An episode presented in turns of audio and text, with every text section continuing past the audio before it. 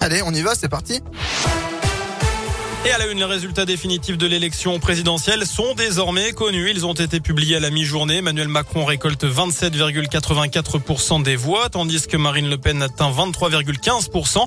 C'est 1,4 point de plus que Jean-Luc Mélenchon, troisième des suffrages. Et c'est beaucoup plus que le quatrième Éric Zemmour, dernier candidat à passer la barre des 5%, 7,07% pour être précis.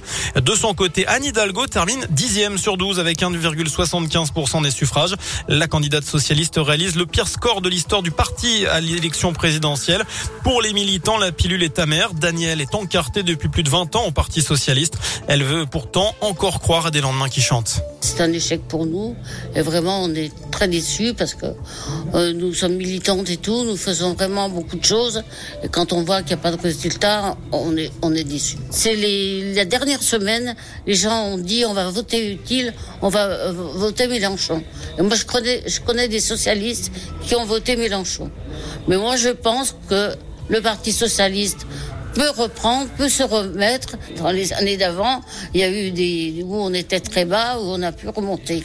Moi, je pense que la, partie n'est pas perdue. Voilà, et notez que les lendemains sont difficiles pour d'autres candidats à l'élection présidentielle.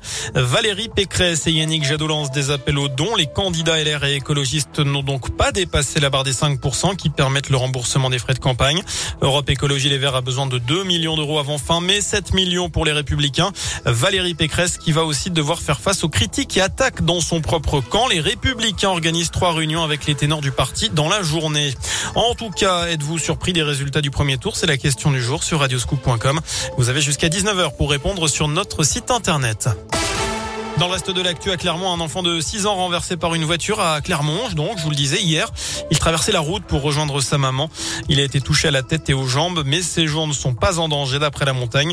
Les tests d'alcoolémie du conducteur se sont révélés négatifs. En bref, vous pouvez de nouveau déclarer vos revenus en ligne. Le service a été rétabli tout à l'heure. Il avait été suspendu vendredi en raison d'erreurs de pré-remplissage de certaines déclarations. Cela concernait environ un million de contribuables.